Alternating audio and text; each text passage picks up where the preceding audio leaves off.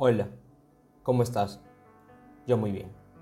Bienvenido a este espacio en el cual te presentaré mi comentario crítico sobre la obra Liderazgo Ignaciano.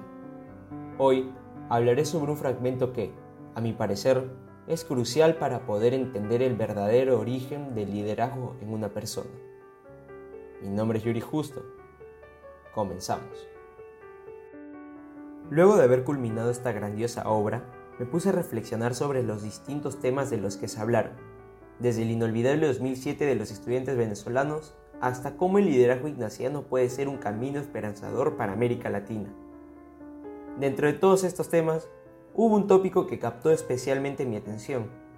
Casi en la parte final del capítulo, abriendo espacios a nuevos líderes, exactamente en la página 36, Minerva Vitti, ex miembro de la Cátedra de Honor de la Universidad Católica Andrés Bello, de la cual se nos comenta con regularidad en el capítulo, nos afirma que ser líder es una facultad dual, ambigua, dicotómica y hasta contradictoria. Esta mujer nos explica que se nace siendo líder, pero también se alcanzan liderazgos a través del esfuerzo, a través del trabajo y sobre todo a través de la voluntad.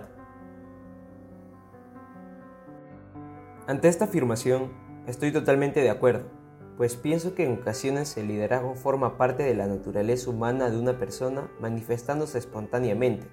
Por ejemplo, son comunes los casos donde vemos como un niño, desde una edad muy temprana, empieza a mostrar una serie de comportamientos que evidencian que posee capacidades especiales. Pero claro, estas no están totalmente desarrolladas. Queda en los padres y en la educación que recibe el infante poder hacer prosperar esta cualidad.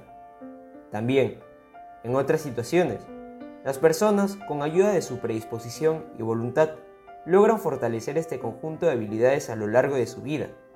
Se comprometen con su meta y trabajan arduamente en cumplirla.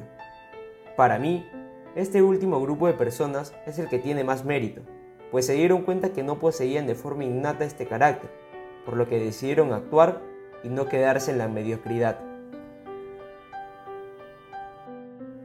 En ese momento, en el momento que decides mejorar, es cuando comienza el verdadero camino hacia el liderazgo, en donde siempre vas a buscar lo mejor para ti y para todas las personas que te rodean. Es así como en realidad podemos ver qué es y de dónde proviene el liderazgo. Un grupo de destrezas que se puede llegar a desarrollar siempre y cuando la persona esté realmente comprometida con el objetivo. No nos equivoquemos, no cometamos el error de creer que el líder es la persona que alza la voz, dice vamos y todos lo siguen. Nos debemos dar cuenta que es aquel que te enseña y te brinda las herramientas para que tú también lo puedas hacer. Un verdadero líder, un líder ignaciano, no es el que espera que el mundo cambie repentinamente, sino es el que actúa para iniciar el cambio.